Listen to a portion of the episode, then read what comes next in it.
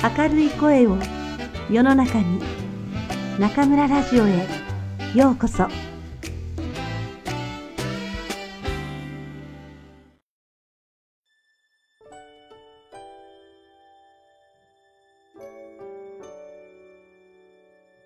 窓際のトットちゃん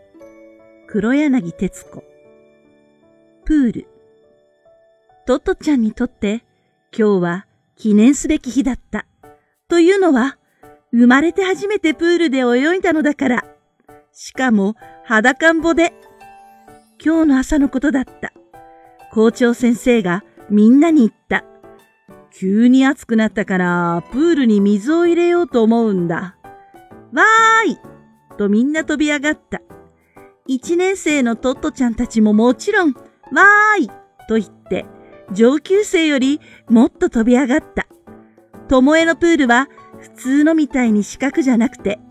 地面の関係かららしかったけど、先の方が少し細くなってるボートみたいな形だった。でも大きくてとても立派だった。場所は教室と行動のちょうど間にあった。トットちゃんたちは授業中も気になって何度も電車の窓からプールを見た。水が入っていない時のプールは枯れた葉っぱの運動場みたいだったけど、お掃除して水が入り始めると、それははっきりとプールと分かった。いよいよお昼休みになった。みんながプールの周りに集まると、校長先生が言った。じゃあ体操をしてから泳ごうか。トットちゃんは考えた。よくわかんないけど、普通泳ぐときって海水着っていうの？着るんじゃないの？もうせん、パパとママと鎌倉に行ったとき、海水着とか浮き袋とかいろんなものを持って行ったんだけど、今日持ってくるようにって先生言ったかな？すると校長先生は、トットちゃんの考えていることが分かったみたいにこう言った。水着の心配はいらないよ。行動に行ってごらん。トットちゃんと他の一年生が走って行動に行ってみると、もう大きい子供たちがキャーキャー叫びながら洋服を脱いでいるところだった。そして脱ぐと、お風呂に入るときと同じように裸んぼで、校庭に次々と飛び出していく。トットちゃんたちも急いで脱いだ。暑い風が吹いていたから、裸になると気持ちが良かった。行動を出て階段の上に立つと、もう校庭では準備体操が始まっている。トットちゃんたちは裸足で階段を駆け下りた。水泳の先生はみおちゃんのお兄さん、つまり校長先生の息子で体操の専門家だった。でも、ともえの先生ではなくて、よその大学の水泳の選手で名前は学校と同じ、ともえさんと言った。ともえさんは海水着を着ていた。体操をして体に水をかけてもらうと、みんな、キーとか、ヒャーとか、わははなんて、いろんな声を出しながらプールに飛び込んだ。トットちゃんも少しみんなの入るのを見て、背が立つと分かってから入ってみた。お風呂はお湯だけど、プールは水だった。でもプールは大きくて、どんなに手を伸ばしてもどこまでも水だった。細っこい子も少しデブの子も男の子も女の子もみんな生まれたまんまの姿で笑ったり悲鳴を上げたり水に潜ったりした。トットちゃんはプールって面白くて気持ちがいいと考え犬のロッキーが一緒に学校に来られないのを残念に思った。だって海水着を着なくてもいいって分かったら、きっとロッキーもプールに入って泳ぐのにさ。校長先生が、なぜ海水着なしで泳がしたかって言えば、それは別に規則ではなかった。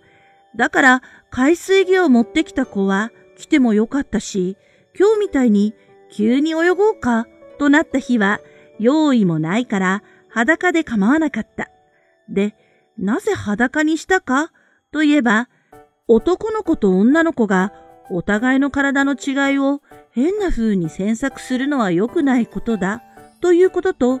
自分の体を無理に他の人から隠そうとするのは自然じゃないと考えたからだった。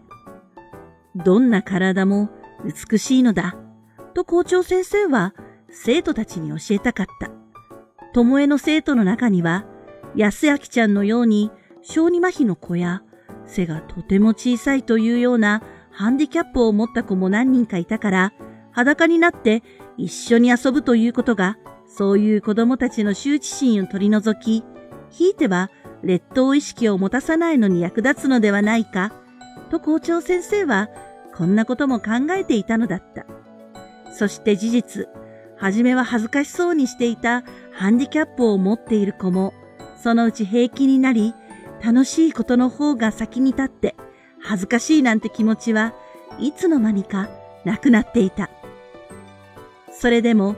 生徒の家族の中には心配して、必ず着るようにと言い聞かせて、海水着を持たす家もあった。でも結局は、トットちゃんみたいに、初めから泳ぐのは裸がいいと決めた子や、海水着を忘れたと言って泳いでいる子を見ると、その方がいいみたいで、一緒に裸で泳いでしまって、帰るときに大騒ぎで海水着に水をかけたり、ということになるのだった。そんなわけで、ともえの子供たちは全身真っ黒に日焼けしちゃうから、海水着の跡が白く残ってるってことは大概なかった。通信簿。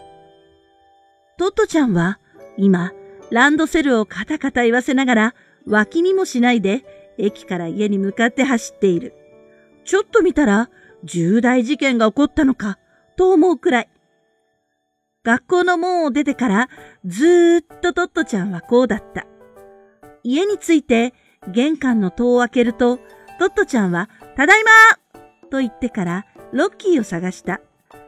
ロッキーはベランダにお腹をぺったりとつけて涼んでいた。トトちゃんは黙ってロッキーの顔の前に座ると、背中からランドセルを下ろし、中から通信簿を取り出した。それは、トットちゃんが初めてもらった通信簿だった。トットちゃんは、ロッキーの目の前によく見えるように、成績のところを開けると、見て、と少し自慢そうに言った。そこには、こうとか、おつとか、いろんな字が書いてあった。もっともトットちゃんにも、こうよりおつの方がいいのか、それともこうの方がいいのか、そういうことはまだわからなかったのだから、ロッキーにとってはもっと難しいことに違いなかった。でも、トットちゃんは、この初めての通信簿を誰よりも先にロッキーに見せなきゃと思ってたし、ロッキーもきっと喜ぶと思っていた。ロッキーは目の前の紙を見ると匂いを嗅いで、それからトットちゃんの顔をじーっと見た。トットちゃんは言った。いいと思うでしょ？ちょっと漢字が多いから、あんたには難しいとこもあると思うけど、ロッキーはもう一度紙をよく眺める風に頭を動かして、それからトットちゃんの手を舐めた。トットちゃんは立ち上がりながら満足げな調子で言った。よかった。じゃ、ママたちに見せてくる。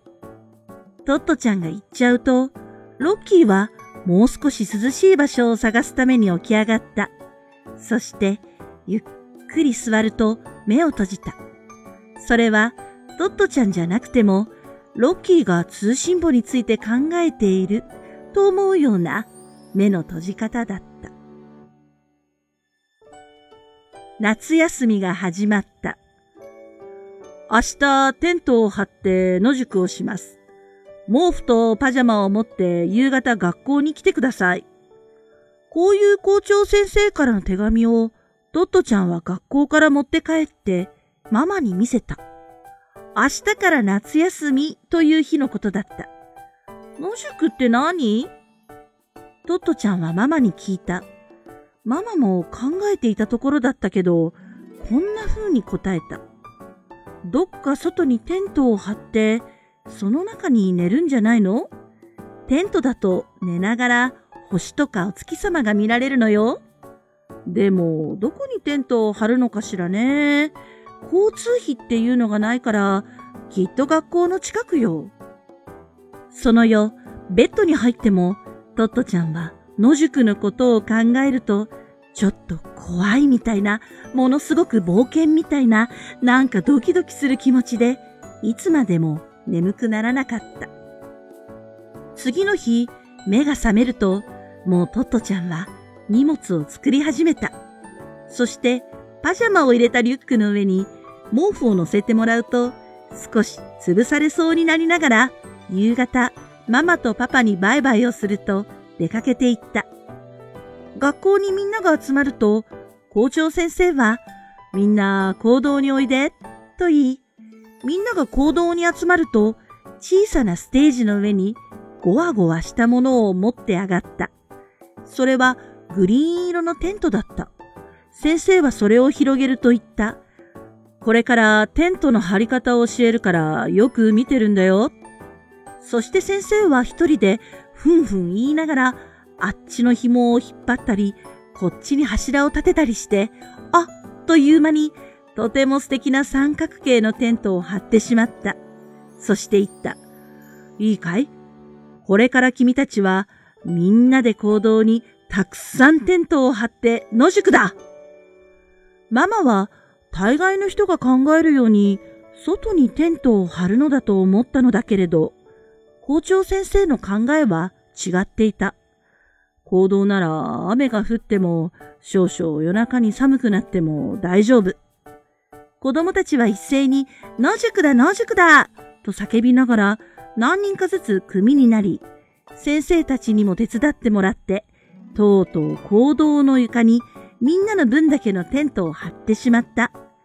一つのテントは三人くらいずつ寝られる大きさだった。